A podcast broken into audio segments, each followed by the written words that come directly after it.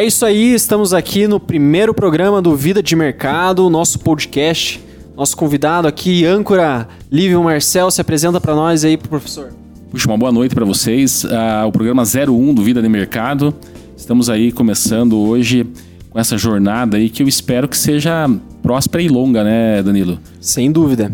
É, o intuito do programa é a gente, é, como é o nosso primeiro programa aqui, hoje nós vamos estar contando a, a nossa experiência aí, como que nasceu, tudo, né, professor? Como foi gestado, né, o Vida de Mercado, né? É, Ele vem numa longa gestação, o pessoal às vezes pensa que é uma ideia que surgiu agora, né? Mas não é, é uma ideia que já vinha sendo gestada há muito tempo e que com a ajuda de vocês, né, os alunos, o pessoal que trabalha comigo, a gente conseguiu estar tá viabilizando esse esse podcast aí, que é um sonho meu aí, né, como professor, e a gente gosta de trazer conhecimento aí para mais pessoas, né? É isso, é essa é a, a missão nossa, né? Legal. E também o nosso convidado aqui, o Fernando Cunha Souza, empreendedor e empresário aí do ramo imobiliário, né? Também ex-aluno do professor Lívio. Ex-aluno e amigo, né? Então, pra gente colocar assim o primeiro, né? Colocar o cara numa fria aí, eu trouxe o Fernando aqui, né? Falei, não, vou trazer o Fernando, ele vai dar conta do, do recado, né? O Fernando formado em direito, formado em administração e estava fazendo economia ainda. Né? É um eterno acadêmico lá. Né? Então, eu virei professor para não sair do, do da, da, universidade. É aquele, eu acho que o clima universitário muito jovem, né? Ele fortalece você e te mantém jovem também. E o Fernando acha, acha que na sala de aula é melhor do que na dando aula, né? Obrigado pela consideração aí, professor. Boa noite, Danilo. Boa noite. É, é, isso mesmo, aí. a gente acabou indo para o mercado imobiliário, mas a gente gosta do ambiente acadêmico e nunca se afastou disso, né? Busca sempre o conhecimento e está se aperfeiçoando o tempo todo. E quanto tempo está no, no ramo imobiliário? No ramo imobiliário eu estou já fazem seis anos. Seis anos eu trabalho com a venda de imóveis. Eu advoguei um tempo, daí fiz o curso de administração em paralelo já estava trabalhando com a venda de imóveis é, focado assim no nicho de médio e alto padrão, imóveis mais direcionados. Ah, legal. Bacana, pra mim é uma honra. Os dois foram orientando os meus aqui. Os dois foram nota 10. Olha é, só. Então não dá pra se fichar mal, né, cara? A gente tem que, tem que andar com um pessoal bom, né? Pessoal da mesma é, live. É, esse é, o, esse é o lema do Jorge Paulo Lema, né? Que ele precisa de gente boa do lado dele, né? Então eu tô seguindo essa, essa premissa aí. Né? O Fernando trouxe algumas pautas bem interessantes aí para nós. Fernando, por onde você quer começar? O que você quer falar para nós e trazer de informação a respeito do mercado imobiliário que você acha que seria importante? Né? A gente está conversando aqui, passando para o pessoal essa experiência que você teve aí nessa, nessa tua jornada. Uhum, legal, Danilo. É, na pandemia nós tivemos algumas mudanças de hábitos dos consumidores e alguns fatores propiciaram isso, em, geral no, no, fator nacional e no fator é, fatores regionais.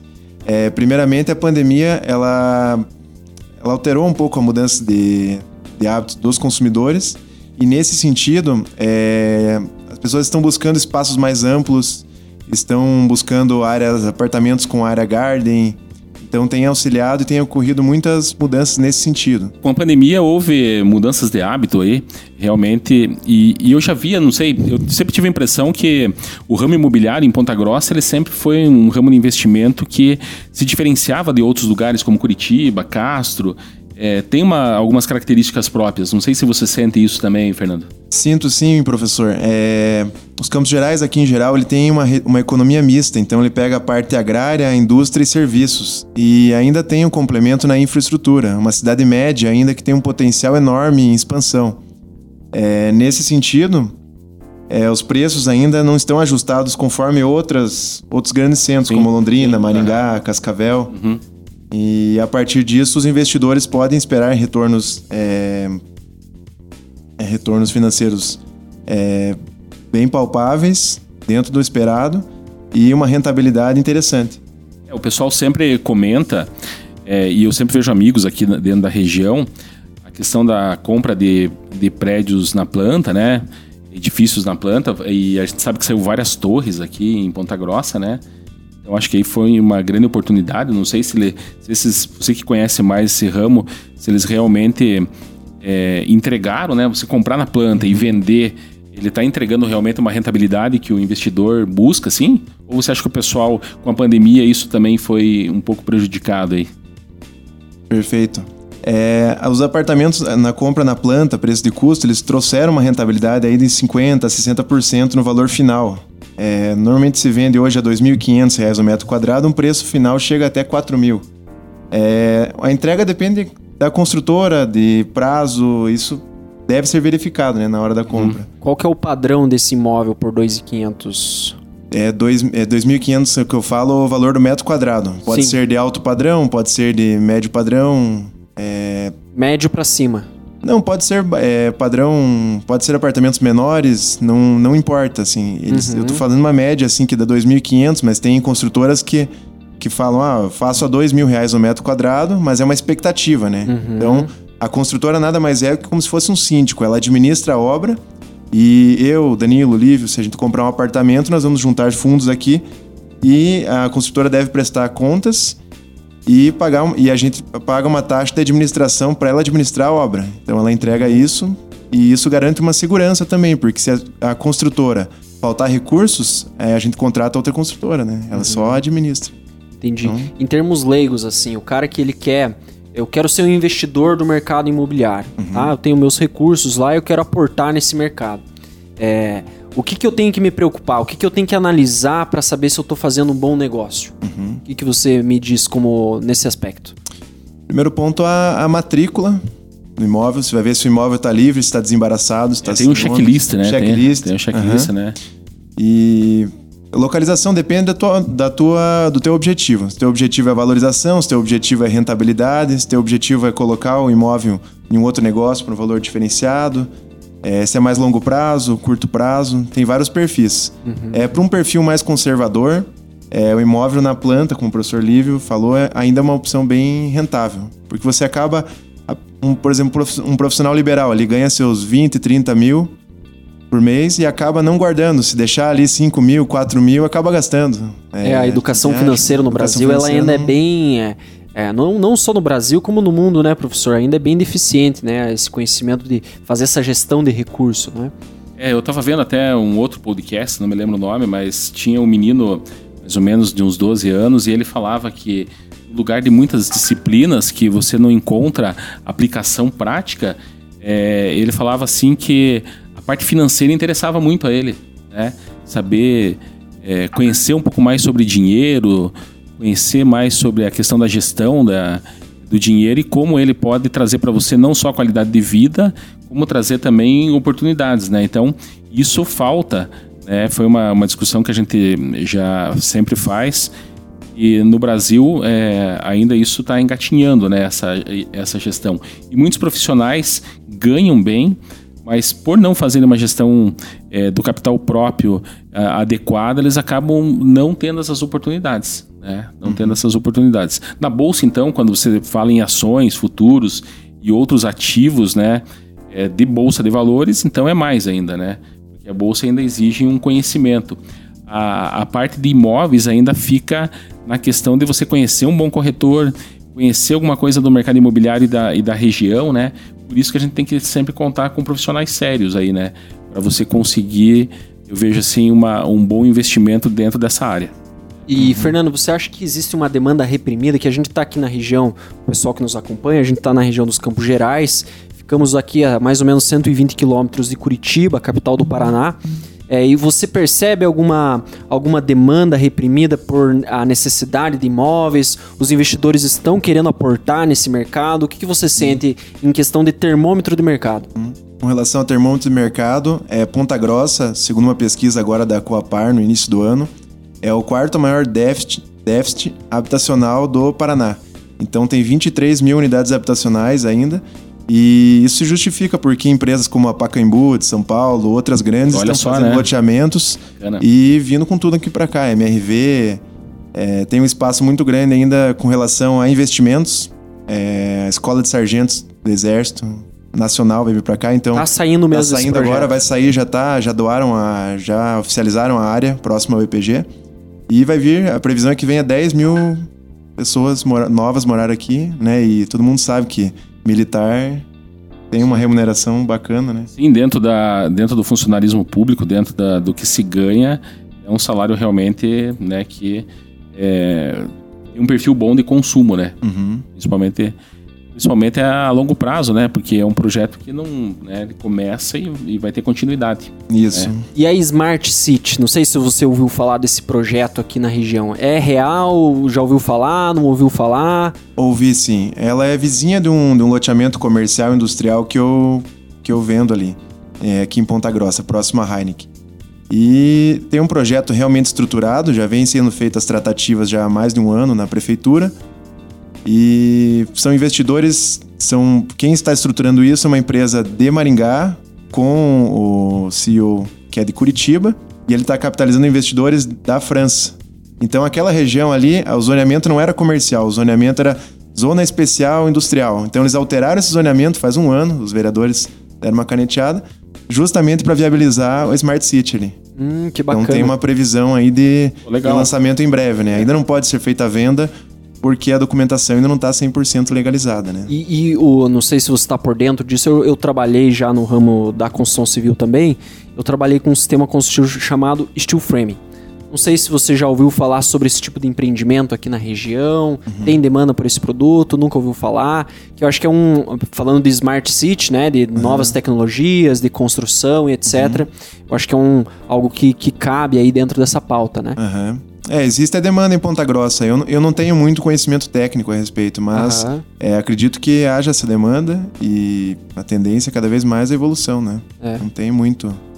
Sabe que junto com essas ações a gente olha a bolsa de valores, né, Danilo? A gente sabe que dentro da dos ciclos de mercado da bolsa, a gente teve agora o ciclo de outubro de 2020 para agora, a gente teve o ciclo do petróleo e siderurgias, né? São em função do inverno do hemisfério norte, é, essas empresas que lidam com petróleo, siderurgia, mineração, elas bombam aqui no, no país. Então, por exemplo, CSN, 40% ah, n- nesse período, 69% a Gerdau, por exemplo. E, e agora, na parte do segundo semestre, normalmente entra o consumo interno. No consumo interno, é uma, uma, um ramo de atividade que está começando a reagir e começando a chamar a atenção das movimentações nos gráficos e nos fundamentos que a gente acompanha é a construção civil. Né? Então a gente vê realmente, né, Danilo, mexendo, né, as consultoras começando a reagir, começando a ter uma. a passar, né, é, para uma área já de. uma tendência. é, ganhando uma tendência de alta, né? É. Então eu vejo assim que isso acaba batendo até com, com a demanda que você sente lá na tua ponta, né? Que é a demanda por imóveis e tudo mais. E uma pergunta que eu tenho, assim, e uma curiosidade que eu tenho, nós aqui, a gente sentiu, né, o aumento de pessoas investindo na Bolsa de Valores em virtude da, em virtude da, da, da renda variável que ela deixou de, de ser tão atrativa. né? A poupança tem rendimento, se você for ver, é negativo e ela, na verdade, está pagando para deixar teu dinheiro no banco. Então, é, praticamente, a gente teve uma, uma vinda de muitos investidores para a renda variável. Né? E é claro, tem muito capital ainda e saiu da renda fixa e não foi alocado. Então, eu vejo o mercado imobiliário sendo né, um lugar que, que esse recurso vai encontrar, vamos dizer assim, um aporte para esse recurso. A Bolsa de Valores tem subido e você vê que mesmo durante a pandemia disparou a 130 mil pontos. Ela subiu numa semana aí de 20 124 para 130 mil pontos.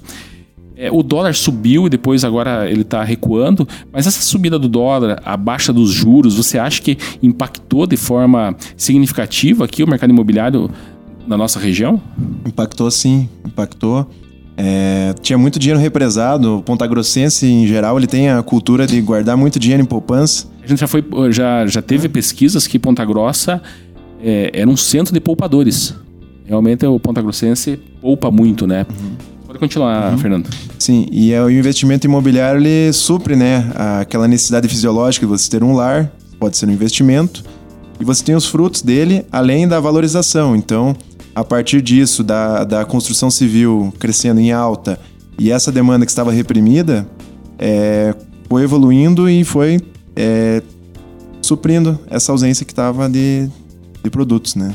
E e imóveis como, como investimento, né? A gente tem que lembrar que, além do custo de construção, existe a valorização, é, é, digamos assim, regional, né? Do, do local onde está sendo construído, que isso que vai valorizar o imóvel, né? Como que funciona essa valorização do imóvel? Isso, o imóvel ele valoriza por diversas por diversos fatores, né? Pode ser um, por decorrência de uma empresa grande vir se instalar, é, um acesso. Temos exemplo aqui em Ponta Grossa, próximo a Heineken, a Rodonorte está fazendo o acesso, que vai dar um novo acesso ao contorno leste. No Sabará, próximo na Souza Naves, também estão fazendo uma nova trincheira. E na saída da PR 151, junto com a Nissin, tem especulação que ela vai vir aí no 2022 Sim, uh -huh. e vai aportar aí investimentos na, na base aí dos bi. E, e, a partir disso ela consegue, ela começa a, a, evoluir. E ele evolui a partir das, da evolução da valorização dos imóveis, começa das vias principais para as secundárias. E é uma corrente. Então o vizinho começa a pedir um valor, começa a aumentar a média do mercado e, e o que o mercado está pagando acaba se instituindo, né? Realmente a gente tinha áreas que você via plantação agricultáveis ali, né? Mais é, no perímetro é, próximo ao perímetro urbano que hoje estão virando é, praticamente loteamentos, né? Você vê muito ali no contorno leste ali, né? Você uhum. vê muito isso. Agora com a nova a nova trincheira ali que vai facilitar bastante, você não vai precisar dar uma volta maior e, e até aquele retorno ali era, é complicado de fazer ele hoje, né? É, em horário de pico, né? Então ele vai melhorar o deslocamento entre a, a, a, os bairros da cidade e isso deve realmente ter um impacto na valorização dessas áreas, né? É, com certeza. Isso impacta diretamente. Gerando bastante né? oportunidade é. aí, né? Uhum. eu vejo um, um, ciclo agora no mercado, né? Que nem o professor comentou ali a respeito da, da valorização de minérios. E, e, e o minério em si está diretamente ligado ao custo de reposição dos imóveis, né? Uhum. Quando você vai, por exemplo, o ferro, que é utilizado lá para fazer a armação da estrutura e etc., todos esses insumos da construção é, tiveram uma alta considerável, né? Muito por causa da exportação desse, desse, desse insumo, né? Uhum. Outra coisa, pela questão da energia elétrica, ela a, utiliza desse, desse novo artifício aí, aquela que nem a da Tesla lá, que ele usa muitos componentes elétricos para gerar essa energia, né? Uhum. E, e, consequentemente, isso também impactou os preços de reposição de imóveis. Né? Como que você está tá vendo esse cenário? Você acha que é bom para o investidor? É ruim? Que decisão que ele tem que, que, ele tem que analisar para tomar uma, uma, uma posição, né? Isso. É, isso tem sido bom para os investidores que estão com, com imóveis para alocar, porque houve uma valorização, uma, o IGPM saiu a mais de 30% em reajuste anual.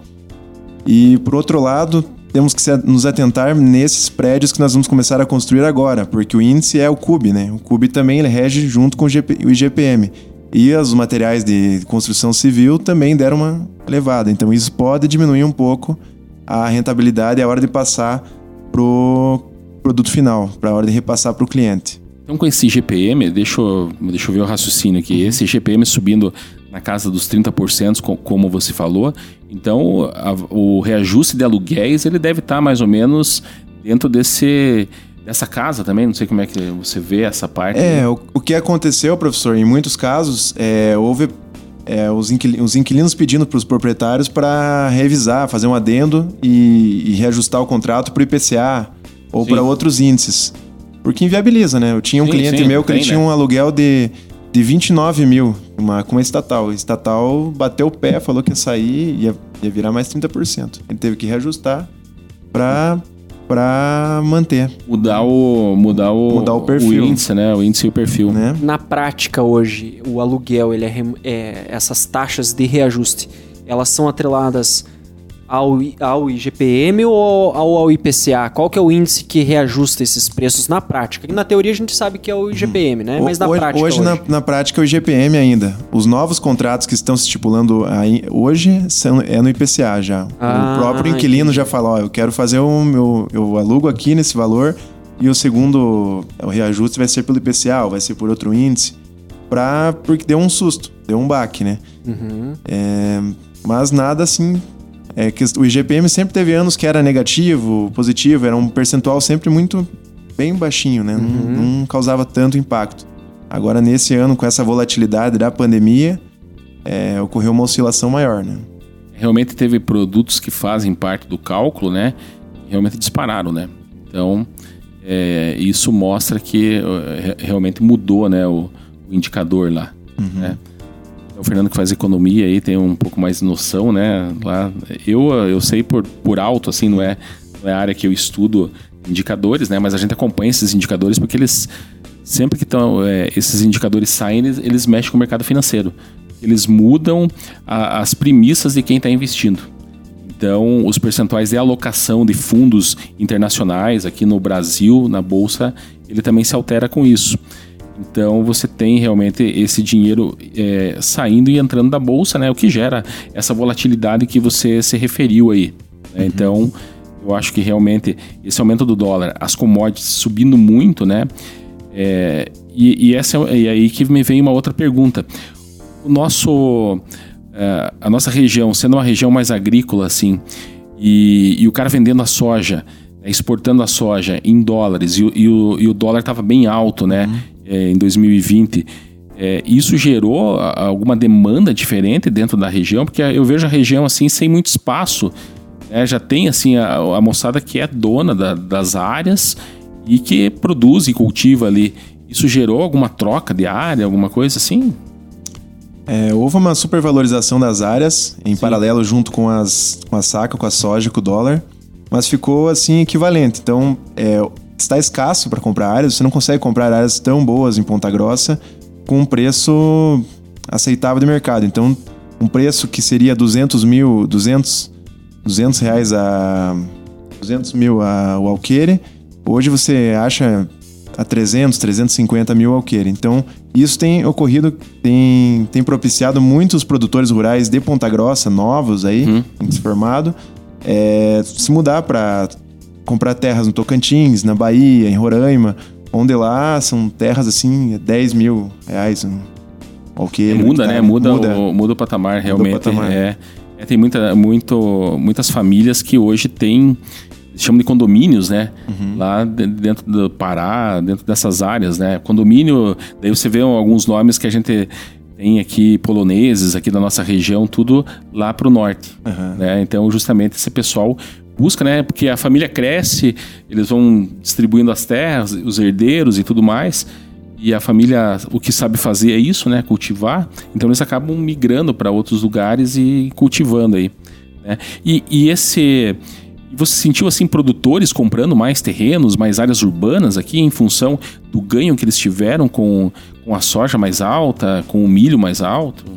Ocorreu sim um aumento. Produtores é, Produtores não conseguiam repassar e comprar outras áreas agrícolas, acabavam diversificando e comprando imóveis comerciais, esquinas, é, fazendo projetos de mall, é, comprando terrenos para construção de farmácia, com, que é um aluguel assim mais ah, legal, rentável. Bacana. Então isso foi bem significativo na, nesse período de pandemia. E, e, desse tipo de oportunidade aqui, o que, que você lista que são boas oportunidades assim? Eu, eu sei agora até hotéis, né? Você pode ter um quarto de hotel lá, não sei como é que funciona. Realmente isso eu ouvi por, por alto, né? Mas eu vi uma. Eu vi de você. Mas numa uhum. outra conversa que a gente estava tendo, a gente não aprofundou, né? Você poderia contar para nós aí como é que... Ponto sim, é. As duas maiores redes do... Uma das maiores redes do, do mundo está aqui em Ponta Grossa. A Accor, com o Ibis, né? Eles uhum. têm as unidades Ibis, autônomas isso. que eles vendem. E tem o Ramada, da rede da Windham. Então, você quer comprar hoje um ativo hoteleiro, é como se comprasse um imóvel normal. Você tem uma matrícula no quarto, tem a metragem definida e é no sistema de pool a divisão. Uhum. Então o hotel lá tem 100 apartamentos. Ainda que 50 apartamentos é, aluguem, você tem a despesa, você tem a receita de hospedagem, de eventos, é, de frigobar, estacionamento. Ele rateia e divide todos os investidores. Então, uhum. isso tem uma perspectiva de rentabilidade aproximadamente de 1% ao mês. Você acha é. que isso é uma moda que pega? Ou é um negócio muito incipiente ainda, que ainda exige muito estresse de mercado? O que, que você vê como como empreendimento para longo prazo esse modelo de negócio? Tem, até que para os campos gerais tem uma boa tem tido uma boa aceitação nesse sentido. Uhum. É, a maioria dos meus clientes que investiram agora no hotel são pessoas de 50, 60 anos que, em tese, teriam um perfil mais conservador. Uhum. Porém, uma unidade ele paga 240 mil, depois que o hotel estiver pronto ali, estiver rendendo próximo a 1%, facilmente ele consegue vender por 450, 500 mil, ou colocar em algum outro negócio, comprar Legal. uma área. É, ocorre muita permuta aqui em Ponta Grossa, uhum. que em outras regiões é, não ocorre tanto, por ser mais o cliente final. Ponta Grossa tem muito giro, uhum. sobrado, terreno. E quando a gente vai falar sobre, sobre investimento, né, uma coisa que eu particularmente acho muito importante é a liquidez. Uhum. Né? É, quando que eu consigo ter esse meu dinheiro disponível? Né? E, uhum. Esse tipo de empreendimento, você acha que existe liquidez hoje no mercado para o cara fazer negociação ou ainda é muito incipiente e não, não há essa troca de ativos assim? Uhum. Se o cara quiser um preço mais, um preço de repente melhor, tem que esperar muito mais, tem que garimpar mais, ou ele colocou ali tem coisas que vendem, vamos dizer assim, é o pão quente, né? Uhum. É, o pessoal fala. Ele, ele ainda é um, é um produto novo na cidade, não tem a mesma liquidez que um imóvel comercial, uma esquina. É, porém, ele tem muita aceitação e essa questão da permuta auxilia. Hoje mesmo eu atendi um cliente, ele é. fez uma proposta numa área rural, ele colocando duas unidades, um apartamento e uma quantia X em dinheiro, uhum. percentual. E, está, e talvez está faltando um, uma diferença de valor. E como o proprietário da área rural já aceitou as, as, as unidades, o que, que ele vai fazer? Ele vai comprar mais duas unidades agora na planta do, do hotel e vai casar vai ter uma vantagem. Em tese, ele está pagando um valor menor para lá, é o famoso ganha-ganha. Ele ganhou aqui porque ele recebeu o valor em tese que valha. Sim. Ele conseguiu bater um valor à vista antes da construção. E todos ficam felizes, né? Então tem uma liquidez é, é, a curto, médio prazo, né? Dois, três anos. É, o Danilo, a, a liquidez do mercado imobiliário, né? Ele tem, ele tem uma liquidez, mas ela é diferenciada daquela que nós né, negociamos, né? Uhum. Porque a gente é acostumado com a liquidez do mercado financeiro. Então, ali, qual que é um ativo de liquidez? Aquele que você pode comprar e vender a qualquer momento você resgatar. Você consegue resgatar. Certo. Então a gente fala assim que o spread é fechado. O comprador e o vendedor, ele, eles estão num preço muito próximo. Por exemplo, quem quer comprar, por exemplo, que nem ele colocou aqui a Uzi Minas ali. A quem quer comprar, quer comprar por 24,15. Quem quer vender, quer vender por 24,16. Então fica muito próximo o preço, uhum. né? Que raramente bate, né? O preço. O vendedor quer vender sempre mais, é, quer comprar, é, quer vender sempre mais caro e o comprador sempre mais barato. E é isso que rege também as negociações na bolsa de valores. Então, ativos, por exemplo, que tem menos liquidez, você tem um preço de compra, por exemplo, uma Clabin lá 11 e, e 50 e o vendedor quer vender lá por 11,70. Então você tem várias, vários preços sem oferta. Então a gente fala que é um ativo com menos liquidez. Né? E os ativos com mais liquidez são aqueles que têm um spread fechado. Claro. Então, o mercado imobiliário ele tem, Danilo, assim, uma, uma, uma liquidez, mas a, quem está trabalhando no mercado imobiliário ele não tem essa, essa ânsia normalmente de fechar o negócio muito rápido se ele realmente está precisando, ele vai ter que fazer como a gente vê na bolsa. O cara vai ter que abrir mão e vender mais barato. Uhum. É. Eu abri até abri aqui o, o gráfico da Uzi Minas pelo seguinte: a gente vê ali o, o IGPM subindo 30% e o pessoal pergunta, pô, mas por que que subiu, né? Uhum. Então, uma das maiores fornecedoras de, de ferro e de aço aqui para nós é a Uzi Minas. É, dá pra gente perceber aqui pelo gráfico, ela tá num forte canal de alta já há muito tempo. 2020 ali ela iniciou esse canal de alta. É, ela, ela, ela fez a queda, né? Ela fez a queda da, do efeito pandemia, né? Foi uma coisa sistêmica, né? Então os ativos realmente naquele primeiro momento eles caíram muito, né? Acho que teve muito papel bom, barato, né? Então para quem não entrou no pânico de, de, vender, o cara teve muita, muita oportunidade ali, uhum. né? E aí a Uzi Minas faz essa, essa engata essa, esse canal de alta aí, né? Analisando aqui, ó, desde o basicamente do fundo do mercado aqui até agora, olha a valorização é absurda. Né? 431% em 255 dias. É, então, é, o pessoal pergunta, pô, mas é, 30% é, é bastante é o aumento desse, desse ativo? A gente tem que colocar na, na pauta que é, o mundo inteiro está atrás de, de, minério e nós somos uhum. um dos maiores produtores, né, professor? Sim. Desse, de exportadores desse, desse, desse insumo. Uhum. E, consequentemente, com a exportação aumentando, o custo de manutenção, o custo de reposição aqui no mercado interno também, também vai aumentar. Né? Então, um indicador bacana da gente tentar prever essas movimentações de mercado uhum. é entender essa demanda por esse tipo de ativo, né? Uhum. Que ativos, que, que, que, que, que insumos são utilizados na construção, né? Então, Uzi Minas é uma delas, que está trazendo é, essa movimentação de alta aí já um, há um bom período. Agora ela está em cima de um suporte aqui, né? então ela fez uma uma, uma, um, uma impulsão, né? Uma impulsão, um movimento de alta aqui no começo do ano de 2021, subiu 88% e agora ela deu uma recuada desse movimento que estava bem forte. Eu até tinha projetado já um tempo atrás, aqui no final do ano passado, esse alvo e ele acabou pegando meu alvo aqui de 150% da última pernada de alta né, que ela teve e agora está espelhando exatamente em cima de um suporte, mostrando aqui um possível pressão compradora para voltar esse novo ciclo. Então, pela leitura que eu estou fazendo gráfica aqui, eu acredito que esse índice do IGPM ainda pode subir. O que, que você acha? Tem uma grande tendência a subir um pouquinho ainda esse ano. Porque esse ano ainda é um ano de pandemia, as pessoas estão se ajustando com a vacina ainda sendo distribuída. E nós percebemos isso no próprio mercado imobiliário. É, o aumento pela procura de terrenos, terrenos em condomínios. Tem muitos profissionais que não são da área construtiva começaram a construir. Dentista, contador, advogado. Sim, sim, é. Porque tá uma coisa de louco. É questão num condomínio aí alto padrão, vendendo oito, nove terrenos um mês. É, isso é um Aumentou índice alto. consideravelmente. Basta- É, realmente, bastante. realmente entrou aquele fluxo, né? A gente fala, no, a gente que é do mercado, a gente fala no fluxo, né? Porra, entrou um fluxo, ou seja, entrou uma busca pelo papel e existe a questão da agressividade. O cara quer comprar, ele vai procurar e ele, ele vai bater o martelo. Às vezes, o que, que acontece? Esse cara bate o martelo, o outro também quer comprar. O outro, daí o vendedor coloca mais caro, ele vai lá e, e- e honra, né? E isso puxa o mercado para cima. Então a gente vê que os papéis também acontecem isso.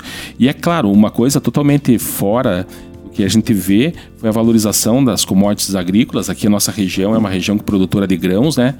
É, então a gente vê assim a soja, o milho em patamares que nunca estiveram, né?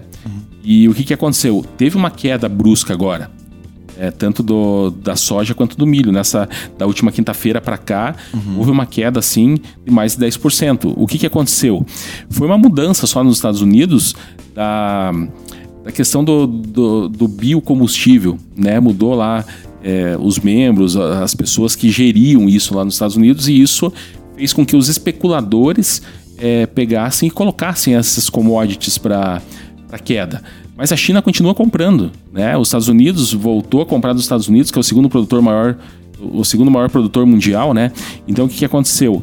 Realmente os fundamentos eles não se desmancharam, porque o preço vai mexer de duas formas: especulação e fundamento. Claro.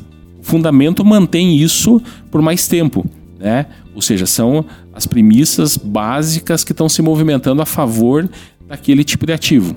Então você vê que essa queda não mexeu nos fundamentos. Né? O, o mundo ainda precisa da soja, precisa do milho, o Brasil vai continuar exportando. Então o que, que acontece? Foi simplesmente os especuladores. Então deu essa queda, eu espero que logo os fundamentos voltem e aí vai ter uma oportunidade de compra para quem está dentro do mercado é, futuro, né? E olha essas commodities agrícolas, principalmente aqui no Brasil, milho e boi gordo, né? Mas eles, ele deve retornar. Então, é, eu acho que realmente vai continuar aquecendo, né? A, no- a nossa região aqui agrícola e o, o ramo imobiliário aqui ele vai ter essa, essa resposta é, bacana. Agora, uma coisa que eu queria saber, assim, puto, o cara que tem lá, você falou de, de médico, de dentista, pessoal construindo, indo atrás, né, comprando na planta. É, vamos dizer, para o cara que hoje tem lá, é, tava numa renda, numa renda fixa, 100 mil, é, 100 mil reais, ele tem hoje lugar para aportar o dinheiro no, no ramo imobiliário aqui em Ponta Grossa? Tem, tem algumas oportunidades, sim, professor. É, terrenos em condomínio, tem alguns condomínios de lançamento. Por exemplo, tem um condomínio que eu estou vendendo que é na Anitta Garibaldi. É uma avenida super valorizada em Ponta Grossa. Tem Primeiros condomínios foram lá, né? primeiros lá, o, não, não existem nem mais terrenos, só existem terrenos no Garden Park, que está a quase 1.300 reais o metro quadrado. Isso no lado da, da linha do trem, né, cara? E, e- e- e no, no Green, no Green Park não tem mais, no Sim. Royal não tem, no Garden tem dois do cara Ah. que fez. E tem um, um lá pra frente, próximo à, à chácara Maria Emília de Orgânicos, também está sendo lançado a 500, foi lançado a 500 reais à vista, preço metro quadrado. E a expectativa é que chegue de 1.000 a 1.100. Pronto, Nossa, então... em, é uma em qual período? Olha, é. À medida que for a oferta for diminuindo, se espera que num período de 4, 5 anos. Mediante bom. o, mediante o último investimento deles, que foi um condomínio aqui próximo ao, ao Jardim América, Vila Toscana. Também começou nessa base e hoje um terreno lá tá mil, mil e cem. É, hoje a gente fala aí na renda fixa, né, de uma remuneração aí a- no máximo em 6%, né, numa média. Se o cara tiver bastante dinheiro, né? Se tiver muito dinheiro, uhum. a gente fala aí de 6%.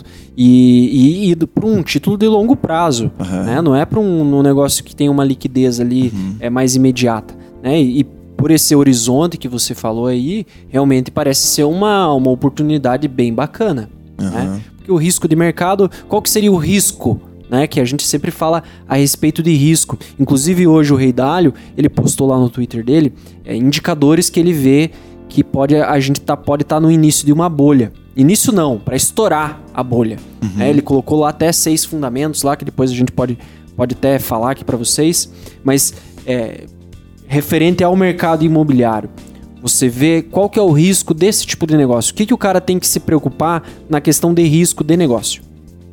É, por exemplo, nesse caso do condomínio, ver a localização. Localização é a primeira coisa. Topografia, é questão de preservar a documentação, a construtora que está executando.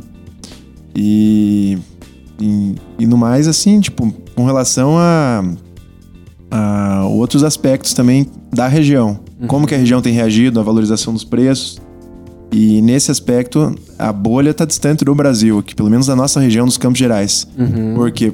Por essa questão que eu já falei no começo ali, tem um déficit, déficit, déficit habitacional muito grande ah, ainda. Ah, uhum. e, e a infraestrutura ainda aqui, é, ela está crescendo, né? Então temos espaço ainda para muita um crescimento, valorização. Isso, é. Uma cidade média, né? Ponta Grossa, próxima à capital, está investindo em turismo, agora em hotelaria.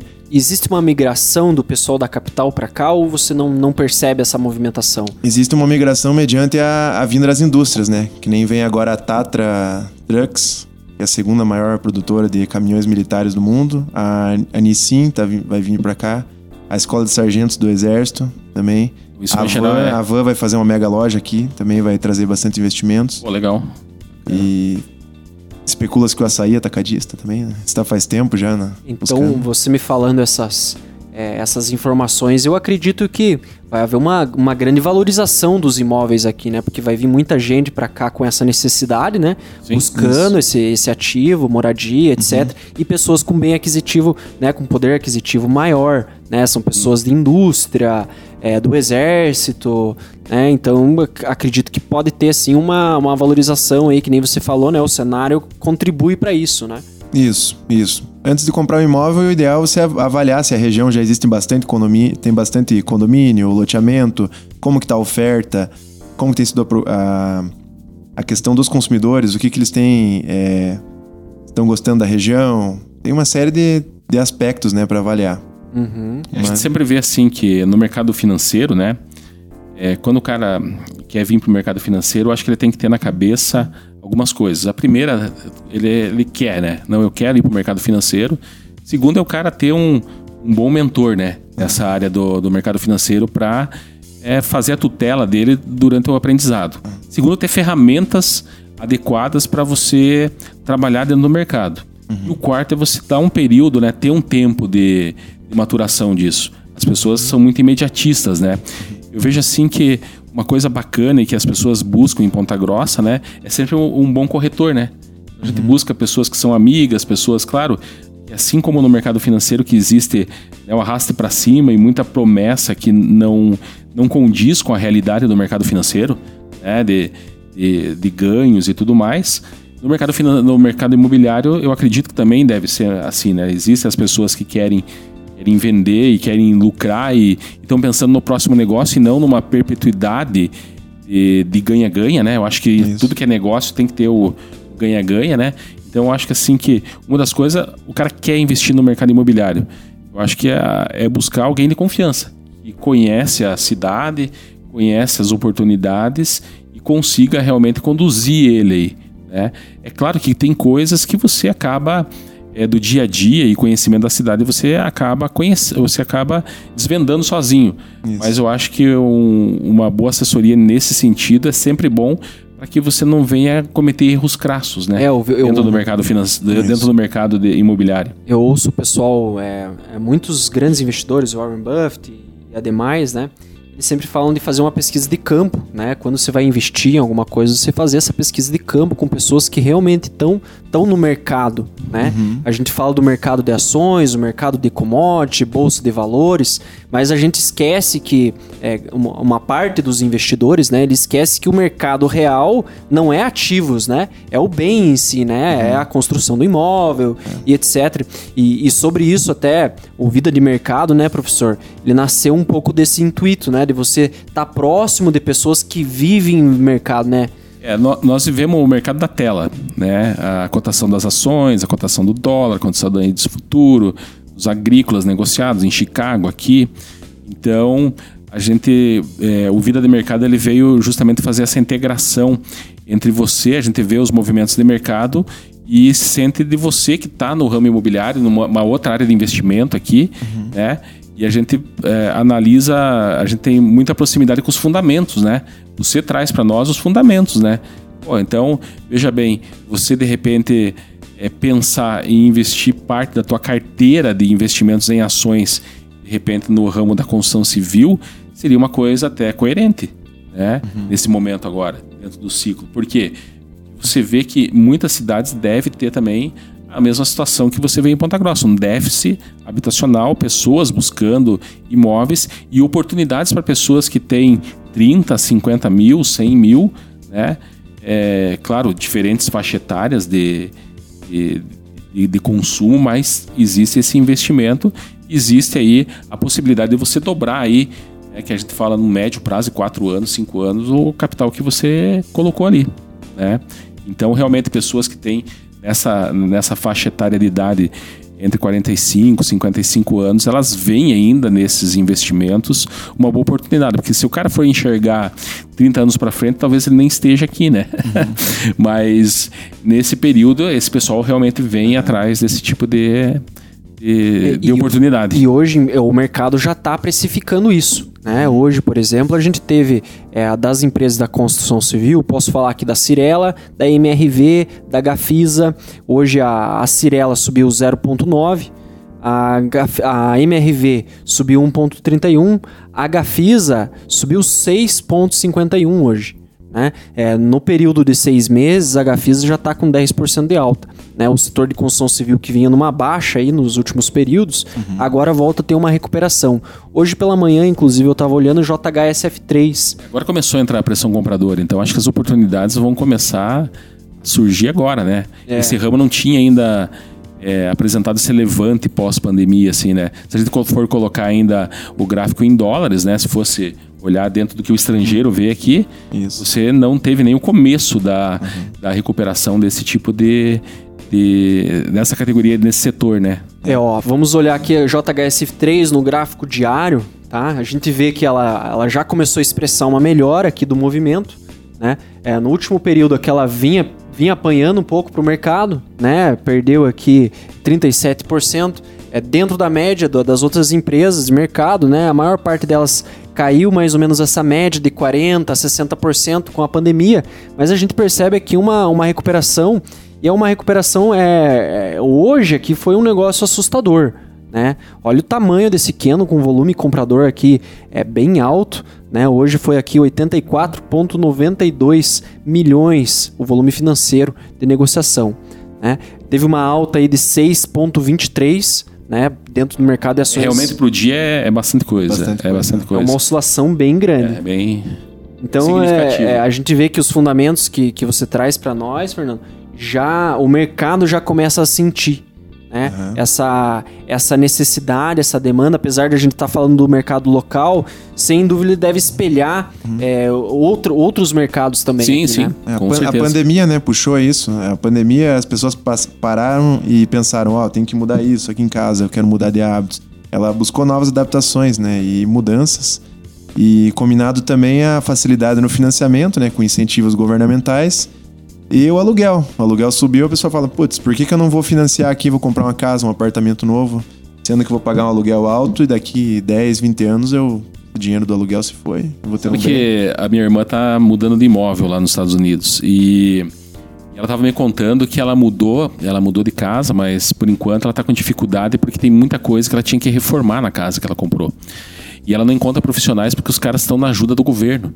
Hum. Então os caras não não estão não tão disponível para trabalhar. Eles estão ainda em casa recebendo o auxílio emergencial. O auxílio emergencial dos Estados Unidos que foi bem, né, dentro das faixas etárias que a gente vê lá, ele foi bem maior do que a gente viu aqui, né? Então, lá, por exemplo, também, por isso a questão da bolha, né? Então, hoje você tem déficit de mão de obra lá. E lá é muito de você reformar, né? Sempre tem, é, é, como os materiais são diferentes, então você pode... Construções modulares, modulares né? é. Né? Então, isso aí gera muito... É, Pós-inverno, os caras estão sempre trocando, reformando, mudando, né? Hoje eu até vi um, saiu o relatório do Banco Central, em, é, hoje dia 24, 24 de junho, saiu o relatório do Banco Central em relação à expectativa é, de crescimento. Né? E uma das, uma das, das citações lá do relatório, ele falava que é, a expectativa do Fed, né, do, do Banco Central americano lá, é manter esses incentivos até chegar ao plano emprego. Isso é um período de dois anos. Uhum. Então, o, o, Banco Central brasileiro aqui, ele até colocou isso como um alerta para os investidores, que isso pode dar uma bagunçada no mercado, uma inflação alta lá nos Estados Unidos. Né? Então, é, esse setor aí, que nem o professor comentou aí, né? O pessoal quer ficar em casa recebendo benefício. Não quer, ainda não, os Estados Unidos ainda não está no pleno emprego, gerando negócios e sim, etc. Sim, sim, né? é, é, exatamente. Tem mais alguma coisa para falar, professor? Puxa, acho que foi pro nosso 01 aí, foi ótimo, né? Eu achei que a conversa, a gente acertou bastante em trazer o, é, o Fernando aqui hoje, né? Para mim é uma honra começar com vocês dois aí, sempre estar tá conversando aí sobre mercado financeiro, sobre oportunidades de investimento, né? Principalmente a gente quer trazer realmente a, a questão local para perto do, do, nosso dia a dia no mercado de, de ações e no mercado de futuros, né? Dólar e índice futuro. Então, é, eu acho que a gente começou com o pé direito aí, né, para isso. É... E, e, e, eu só tenho a agradecer aí o Fernando ter essa disponibilidade, porque eu avisei ele meio em cima da hora e ele topou e veio aqui mesmo, né? Então achei bem, bem bacana. Mas a ideia do Vida de Mercado vai ser essa. Vai ser trazer, a, vamos dizer assim, cenários locais comparados com a questão de mercado. É claro que a gente vai ter bastante de mercado ainda. Uhum eu acho que trazer o conhecimento da renda variável é importante aqui para nossa região, ter as pessoas fazendo isso, é, tendo mais tranquilidade e tendo é, onde ancorar né, as, sua, as suas dúvidas é, com relação ao mercado de renda variável. O mercado imobiliário já é um mercado que as pessoas que têm um pouco mais de dinheiro, vamos dizer assim, estocado, né, elas vão buscar realmente. Mas a diversificação, por exemplo, de uma carteira de renda variável, ela pode acontecer dentro do mercado imobiliário. Né? Até porque hoje o nosso mercado aqui ele é pequeno para toda a grana que está lá sem, sem estar tá alocado numa renda fixa e esteja remunerando ah, satisfatoriamente. Então, esse dinheiro está procurando a renda variável e vai procurar também o, o mercado imobiliário. E outro né? movimento que a gente tem percebido, professor, é o aumento do número de fundos privados. Sim, sim. Tem muitas, muitas pessoas aí que estão juntando em, em três, em quatro, em cinco pessoas, com, é, é, capitalizando e comprando determinado ativo e fundos maiores também para áreas rurais, áreas comerciais. É uma Vai ser uma tendência, né? é uma, uma tendência. tendência. Ah, legal. Isso é uma tendência mesmo. É, assim e... como o dinheiro vir para renda variável, é também uma tendência aí. É uma coisa, Fernando, que eu acho legal, assim, do, desse bate-papo que a gente está tendo aqui, eu sempre falo assim que o cara para ele viver de mercado, ele precisa viver mercado realmente, não é uhum. só comprar e vender ativos, né? E, e, hoje eu opero lá com o professor Lívio, já tô já tô lá desde o final do ano que eu opero todos os dias com ele ali né? É, numa sala comercial ali onde a gente troca experiências, né, professor? A gente... Sim, é, o Vida de Mercado começou como um co-work ali agora. Ele está como um co-work hoje. Mas ele começou, na verdade, na, na, churrasqueira da minha casa, onde eu recebia os alunos, onde eu desenvolvi um projeto de pesquisa na UEPG. Então eu venho desenvolvendo esse projeto desde 2011, né? E esse projeto ele acabou foi evoluindo com os alunos, cada, cada dia mais alunos querendo conhecer um pouco mais sobre o mercado financeiro. Você mesmo me indicou vários, é, várias pessoas que foram meus alunos lá, né? Então é, isso veio crescendo e chegou uma hora que extrapolou lá, né? Então a minha mulher colocou nós para fora, né? E aí a gente veio, a, colocou esse lugar e hoje ele está praticamente é, com tudo, todos os lugares tomados, né? Então o Vida de Mercado ele nasce assim como uma comunidade de prática. Né, alguns experts dentro da área, né, é, eu como professor, eles como pesquisadores, né, uhum. dentro dessa área hoje, é, passando informação e conhecimento para as outras pessoas que vêm buscar ali. Né? Então a pessoa pode estar ali operando conosco, pode estar trocando ideias. Então é um ambiente bem colaborativo, é um conceito novo essas comunidades de prática, é um conceito que a Volvo desenvolveu. Até a professora Gislaine me, é, me contou desse conceito e ele falou: oh, você se aproxima muito disso. E eu gostei, simpatizei com essa, com essa filosofia da comunidade de prática, porque ela vem justamente ao encontro de você fazer esse, esse casamento entre a teoria e a prática e realmente trazer a, a, como que é ali realmente clicar, fazer na renda variável. Mas eu vejo assim que com cada profissional que passou ali de outras áreas, a gente melhorou muito a nossa, a nossa prática ali é, no contexto do, do, do, escritório. E aí o Danilo trouxe aí a ideia, ele e o irmão dele, né? E a gente agradece eles por trazer essa coisa de colocar essa ideia na rede social como vida de mercado, né? E a oportunidade da gente estar tá fazendo esse tipo de trabalho aqui, né? trazendo as pessoas aqui, conversando com os pontagrossenses que eh, batalham e estão realmente empreendendo aqui na região. Então a ideia do Vida de Mercado vai ser essa. É, e hoje no, na internet né, é muito difícil de você achar informações que você pode confiar, que você pode é, ir lá e falar com o cara e perguntar, ei, é assim mesmo? Né? Então, é, essa vida de mercado, né, que a gente chama, é justamente essa ideia, né, de você compartilhar conhecimento, compartilhar experiências, né? Até por isso que eu achei muito bacana trazer você como convidado aqui do, do nosso primeiro programa, né? Porque é algo é um, é um setor muito forte da nossa economia, né? A gente costuma falar que é um, é um setor que é, um, é, é uma ilha no meio do oceano, porque aconteça a tempestade que for, ele fica em pé. Então ele é um. É um não é uma embarcação, né? É, é uma ilha, né? Não é, é uma embarcação qualquer é. ali. É uma ilha. Então tem uma solidez. E eu acho bacana ouvir, ouvir do profissional que vive isso. Né?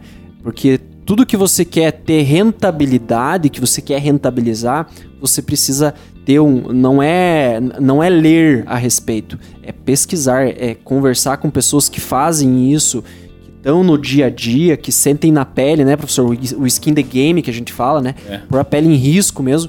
é esse cara que vai te falar o sentimento de mercado. Né? Uhum. A real, o real sentimento. Não é uma análise do cara que nunca viveu isso, que nunca pisou numa obra, que nunca nada, que nunca não tem essa experiência, né? Isso é bacana.